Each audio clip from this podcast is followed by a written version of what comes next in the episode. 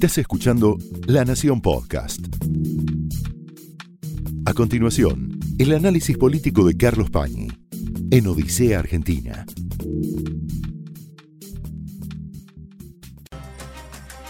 Muy buenas noches, bienvenidos a Odisea. Bueno, se definieron las alianzas, prácticamente están definidas las candidaturas principales, más allá de que de aquí al 22 va a seguir habiendo esta semana un tironeo muy importante en todas las fuerzas políticas por la infinidad de cargos que hay que cubrir, sobre todo parlamentarios. Lo central de la oferta política ya está diseñado y por lo tanto empezó en serio el partido.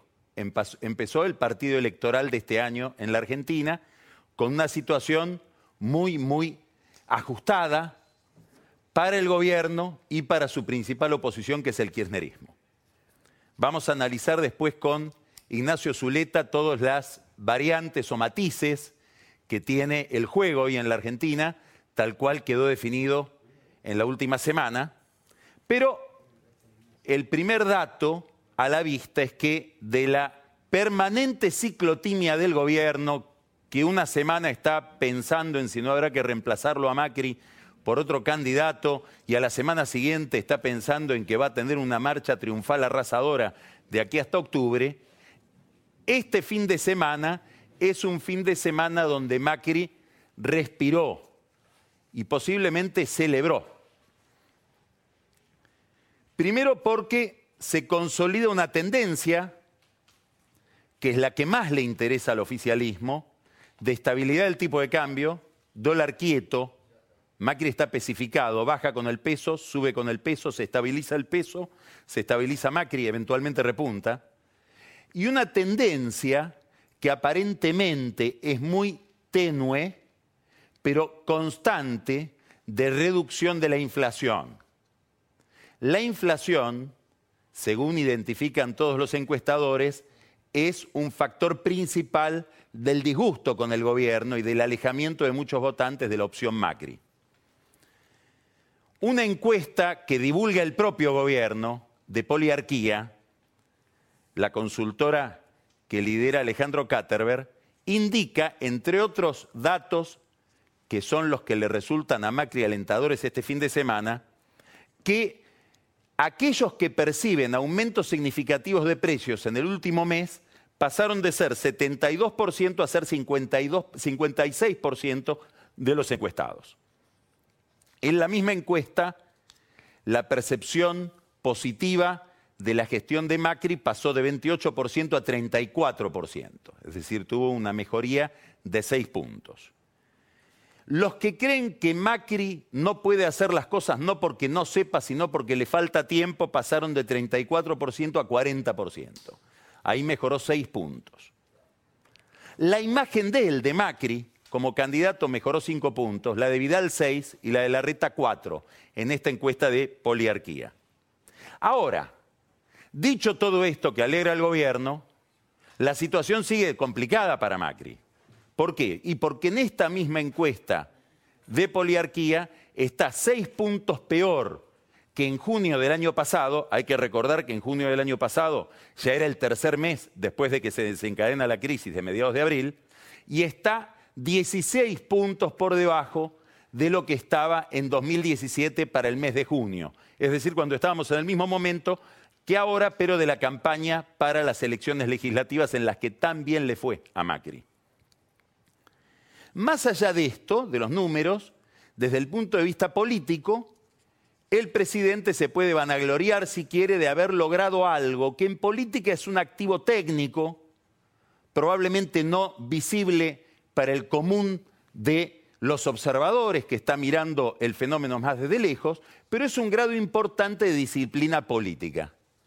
El jueves de la semana pasada los diarios publicaron una foto que era el resultado de una reunión que se había celebrado en Olivos, donde se lo ve a Macri, con Miguel Piqueto al lado como candidato a vicepresidente.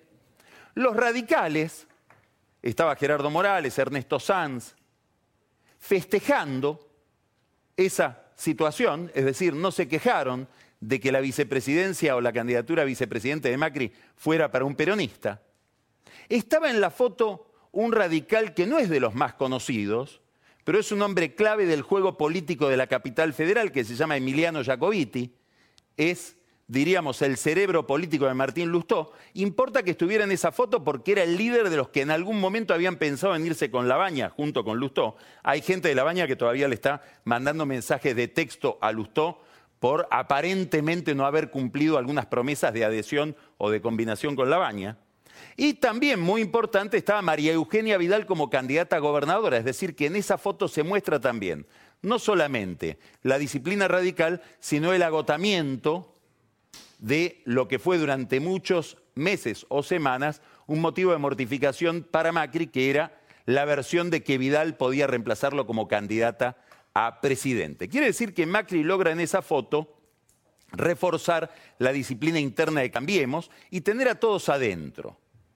¿Quiere tener más gente adentro, Macri? ¿Está cerrando todo lo que puede en cuanto a dispersión? Puede ser que sí. Inclusive en planos que no son el de la política pura. Hay una versión muy insistente de que habría habido una conciliación entre Macri, o una reconciliación, y uno de los empresarios que más lejos estuvo del presidente durante todos estos años, que es Jorge Brito, uno de los accionistas del Banco Macro.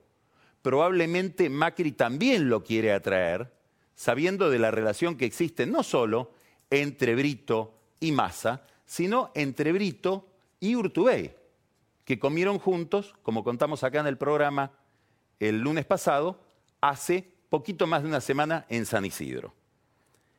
Entre Brito y Macri siempre hubo una especie de mediador ineficiente, ahora se habría convertido en un mediador eficiente, que es Nicky Caputo, el hermano de la vida del presidente. Este es un cuadro entonces que muestra a un gobierno intentando conseguir la mayor cantidad posible, posible de consenso en la estructura política en una elección muy peleada. Hoy hablé con uno de los dirigentes más importantes del PRO que dijo, no nos engañemos, más allá del entusiasmo, la depresión, hoy la elección está 50-50. ¿Y por qué dijo eso? Porque en la misma encuesta de poliarquía, Cristina Kirchner mejoró su imagen de 38 a 40 puntos y según esa misma encuesta está posiblemente en uno de los mejores momentos de imagen pública que ella acreditó desde que salió de la presidencia de la Nación. Todo esto con la relatividad que tienen siempre, por supuesto, las encuestas. ¿Qué le preocupa al gobierno? Una amenaza, la baña, la evolución que pueda tener la fórmula Labaña-Urtubey, una segunda amenaza, el resultado de la provincia de Buenos Aires, el resultado que pueda tener Vidal en la provincia de Buenos Aires. Para entender esta segunda preocupación hay que entender, o hay que recordar, lo importante que fue para Macri en la primera vuelta del 2015 el triunfo de Vidal en la provincia de Buenos Aires, porque ese triunfo inesperado de Vidal dio vuelta al clima público y posiblemente impulsó mucho el repunte de Macri de la primera a la segunda vuelta cuando finalmente le ganó a Daniel Joly. ¿Qué es la fórmula Labaña-Urtubey? Es la aparición de una opción amenazante para el electorado de Macri. Apareció la fórmula que le va a hablar a ese electorado y que le va a dar una salida frente al desencanto, sobre todo por la política económica de Macri, o es el abrazo entre dos náufragos es la salida de último momento que encontraron dos personas que quedaron bollando mientras la polarización llevaba a Piqueto hacia Macri y a Massa hacia Cristina Kirchner. Lo sabremos en las próximas semanas según sea el desempeño de esta fórmula. Ahora, ese desempeño depende de un problema que en el fondo es la gran discusión abstracta, virtual, imaginaria, entre la Casa Rosada y La Baña. Probablemente La Baña se postula como candidato y lanza esta fórmula pensando que el descontento con Macri, el enojo con Macri, es consistente, es denso.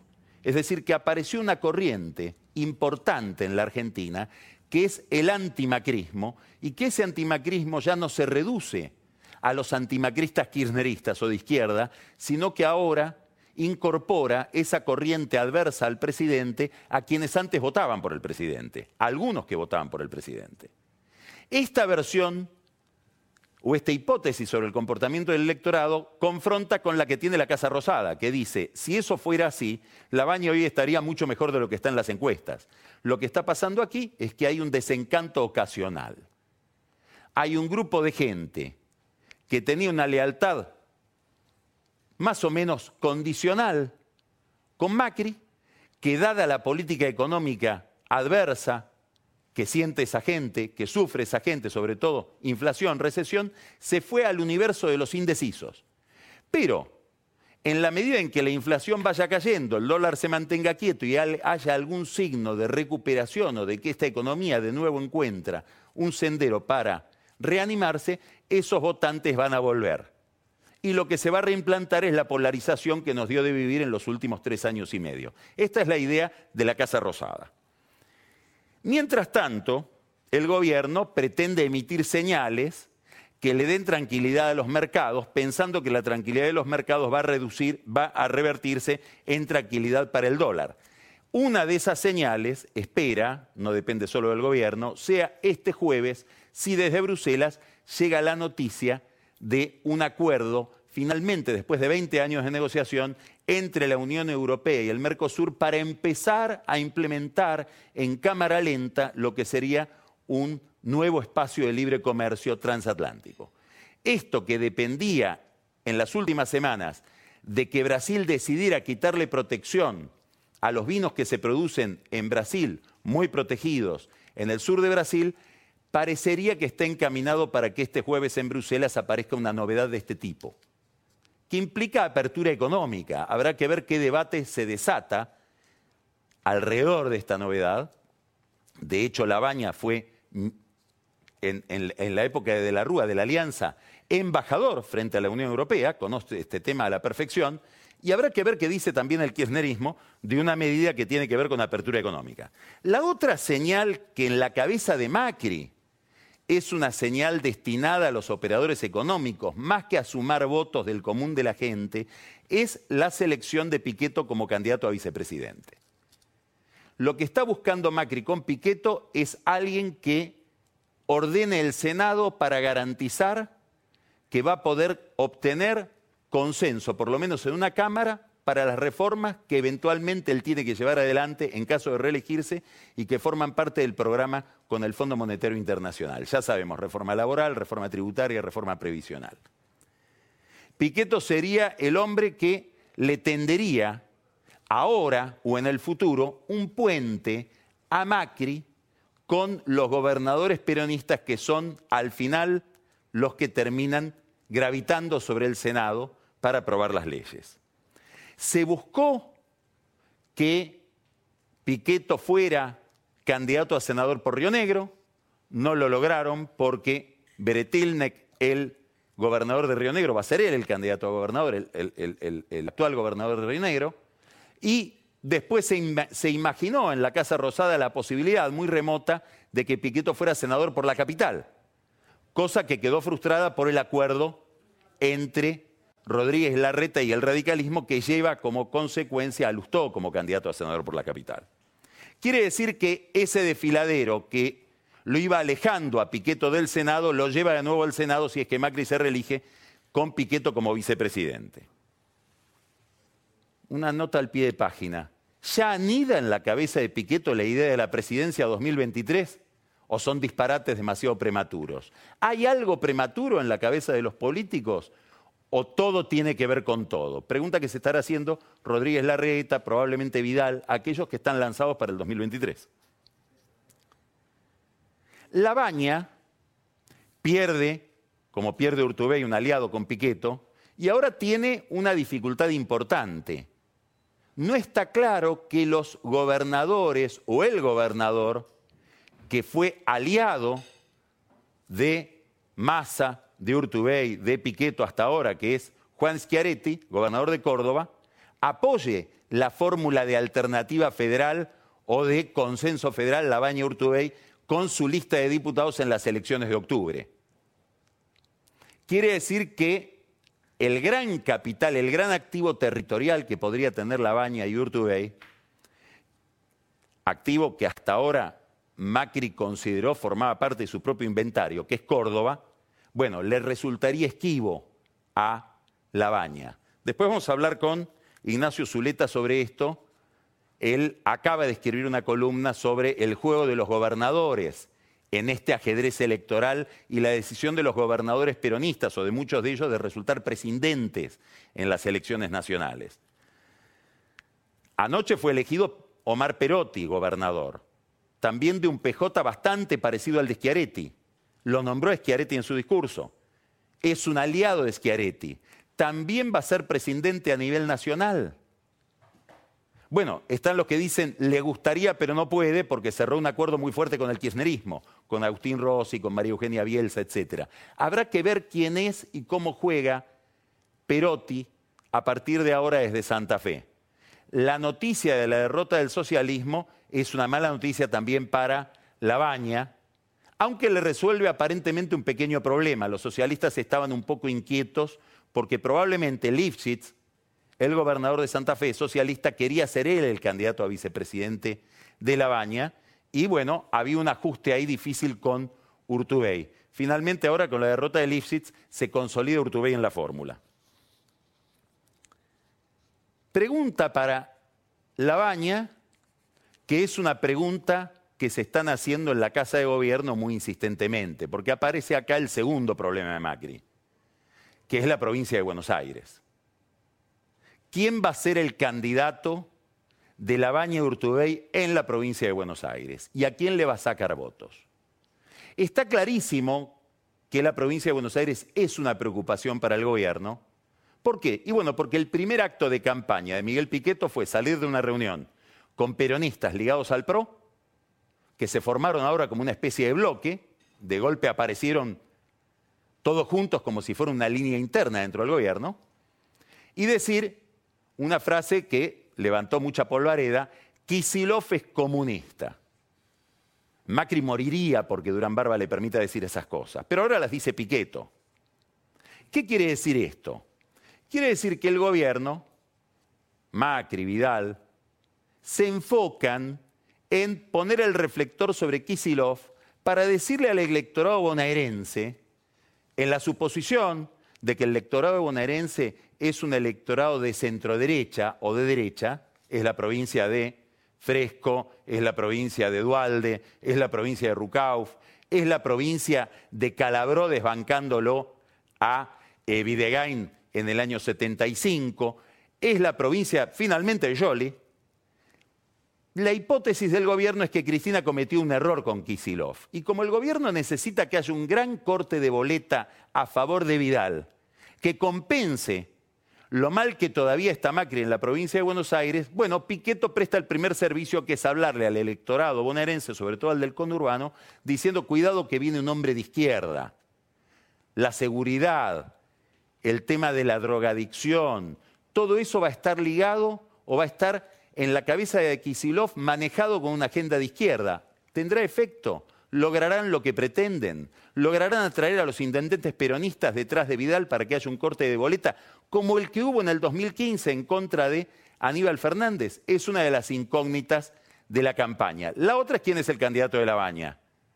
Todavía Graciela Camaño, que viajó hoy con La Baña y Urtubey por la festividad de Güemes a Salta, no dijo el sí y está recibiendo la presión fuerte de un operador importante de La Baña, que es su esposo, Luis Barrio Nuevo. ¿Qué sucedería si Graciela Camaño es la candidata a gobernadora? ¿Le quitaría votos a Cristina Kirchner y a Kisilov o le quitaría votos a Macri y a Vidal?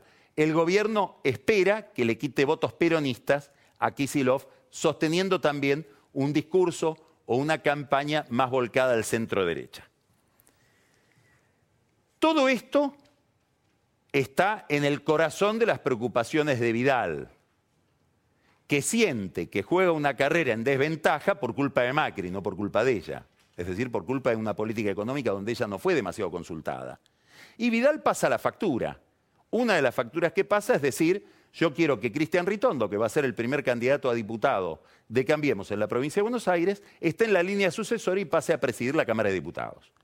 Y ahí se enciende una luz de alarma en el radicalismo que quiere, o por lo menos no puede evitar, que Alfredo Cornejo quiera, el mendocino, presidente del partido, presidir como candidato a diputado y presumiblemente diputado por Mendoza, que va a ser en octubre, la Cámara de Diputados. Hoy una persona que conoce muchísimo a Vidal dijo, cuidado con esto porque ella pone todo detrás de Ritondo. Inclusive puede amenazar con su propia candidatura. ¿Será para tanto? Bueno, ahí está la discusión que se inició la semana pasada en esa reunión de la foto de Macri con los radicales Vidal Piqueto, que quedó aparentemente para zanjarse el debate en diciembre, pero Vidal lo quiere resolver ahora. Entre otras cosas porque no sabe si va a ganar en diciembre, si en diciembre va a ser gobernadora. En la capital federal esa polémica parece estar provocando menos controversias. Cerró la reta con los radicales, ahora tiene que decidir quién es el primer candidato a diputado de la lista de diputados por la capital. Un gesto hacia Carrió, Maxi Ferraro podría ser el primer candidato a diputados de Cambiemos, es el hombre que ha servido como nexo permanente entre la reta y Carrió antes de que, de que Larreta hable con Carrió. Es el, aquel que le sirve a Larreta para tomar la temperatura de Carrió, que siempre es una temperatura misteriosa.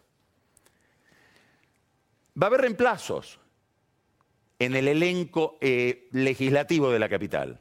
El primero ya lo vimos, Gabriela Michetti. Se va a una embajada, a ella le gustaría las Naciones Unidas, daría la impresión de que Macri la quiere en otro lugar, pero probablemente en una embajada.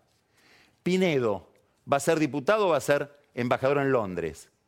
El único que aparentemente tendría una embajada asegurada es Emilio Monzó en España. Monzó deja la Cámara de Diputados, no va a ser candidato a diputado. Otro que se iría, en este caso a Washington, es Rogelio Frigerio. En el gobierno creen que ya le consiguieron la presidencia del Banco Interamericano de Desarrollo. ¿Quién va a ser eventualmente el ministro del Interior de Macri si reelige Macri sin Frigerio. Sebastián García de Luca, el segundo de Frigerio, podría ser. Hay entonces un mercado de esclavos, por decirlo de alguna manera un poco peyorativa o agresiva, en la política de esta semana para resolver candidaturas a diputados y también para resolver cuestiones de la política exterior por todos aquellos que quieren dejar el Congreso para irse a una embajada. Mientras tanto, dicen que esta noche termina el arreglo de Cristina Kirchner con Massa y que Massa va a ser el primer candidato a diputado como ritondo del el kirchnerismo. Y también con la promesa de que sería presidente de la Cámara de Diputados si finalmente Alberto Fernández y Cristina Kirchner se imponen en la elección. El viernes a la noche, un empresario que sigue muy de cerca la política y le entiende bastante bien, me decía, fíjate qué diferencia. En el arreglo entre Macri y Piqueto, lo que uno imagina es algo del futuro, es como algo nuevo que comienza. En el arreglo de Massa con Cristina es una especie de regresión, como también parece una regresión la de Alberto Fernández hijos pródigos que vuelven a un lugar que ya ocuparon. Son dos mensajes distintos respecto de la relación entre los candidatos y el futuro, entre la política y el futuro. Pregunta, ¿habrá conseguido Sergio Massa la intendencia o la candidatura a intendente de Tigre para su esposa? Hasta esta hora de la noche nadie lo puede asegurar en el entorno de Cristina Kirchner. Mientras tanto, el gobierno mira un tema que ha sido el eje principal de su relación conflictiva con el kirchnerismo en todo este tiempo, que es el tema de la corrupción. Y el kirchnerismo presta servicios aparentemente involuntarios en esta campaña. En el Tribunal Oral número 3 se está juzgando a Cristóbal López, a Fabián de Sousa, socios en C5N, en Oil Combustibles, junto a Ricardo Echegaray. ¿Por qué? Porque se acusa, se juzga a López y a De Sousa por haberse financiado con impuestos para comprar empresas y no haberle pasado a la FIP como corresponde el impuesto a los combustibles que retenían. ¿Por cuánto? Por 8 mil millones de pesos. hubo una especie de acto político donde gente como Guado de Pedro, como el chino Navarro, fueron a decir en el Tribunal Oral número 3, que lo integran el doctor Vaso, el doctor Machado Pelón y el doctor Ríos, fueron a decir que se trataban de presos políticos. Es un homenaje que le están haciendo inesperado a las estrategias de Durán Barba, señalar que Cristóbal López, después de haber retenido 8 mil millones de pesos de los recursos públicos destinados eventualmente a los pobres que representa o que quiere asistir el chino Navarro, es un preso político. Sigue siendo un problema para el kirchnerismo qué hacer con la justicia, qué hacer con la corrupción y qué hacer con la campaña del gobierno frente a esos temas. Mientras Alberto Fernández dice, ahora de una manera más prolija, no tan brutal, que pretenden condicionar a los jueces. Dicho sea de paso, cuando surgió la quiebra de Cristóbal López, apareció un cheque para Alberto Fernández en la quiebra. Mientras tanto, más allá del tema de la corrupción, más allá de la agenda judicial, en todo lo demás pareciera que Alberto Fernández quiere girar está pensando un candidato a canciller. Va a ser importantísimo el canciller de un gobierno kirchnerista si es que Alberto Fernández pretende, como dice, mantenerse dentro del acuerdo con el fondo y realinear al kirchnerismo con otra alianza internacional y en otro mapa. Bueno, ese candidato a canciller es un viejo amigo de Alberto Fernández, que es Jorge Argüello, que está organizando, curiosamente, fue embajador de Cristina en la ONU, llevado ahí por Alberto Fernández, fue embajador después de Cristina cuando se eclipsó Fernández en Portugal, ahora está organizando un acto académico, aparentemente inocente, nada menos que con la DAIA. Le está tirando un centro Alberto Fernández a la comunidad judía. Le está tirando un centro al Estado de Israel para decir la política en relación con esos sectores y sobre todo la política en relación con el acuerdo pactado con Irán por el tema AMIA cambia en una presidencia de Fernández respecto de la presidencia de Cristina Kirchner. Interesantísimo, porque la DAIA que organiza este acto con Jorge Argüello es querellante contra Cristina Kirchner en el caso del acuerdo con Irán. Habrá que ver qué margen de maniobra tiene Fernández en esta plasticidad si es que Jorge Argüello, su candidato a canciller, cosa que el propio Argüello en algunas reuniones dice ser. Otra curiosidad, Felipe Solá, el entorno de Felipe Solá estudiando temas de defensa. ¿Será el ministro de Defensa de un eventual gobierno Fernández Kirchner?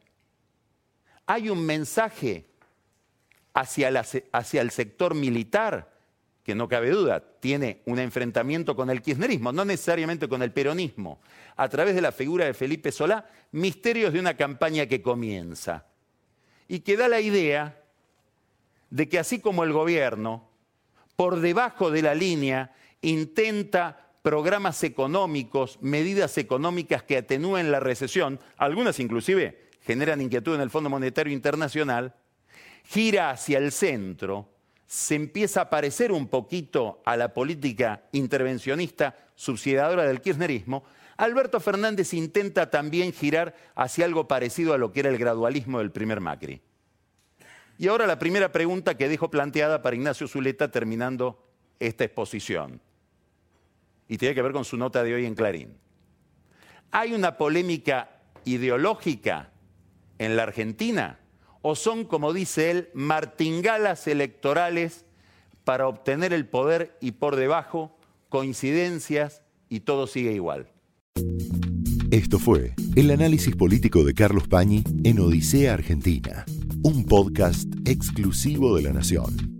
Escucha todos los programas de La Nación Podcast en www.lanacion.com.ar. Suscríbete para no perderte ningún episodio. Estamos en Spotify, Apple Podcast, Google Podcast y en tu reproductor de podcast favorito. Seguí escuchando La Nación Podcast.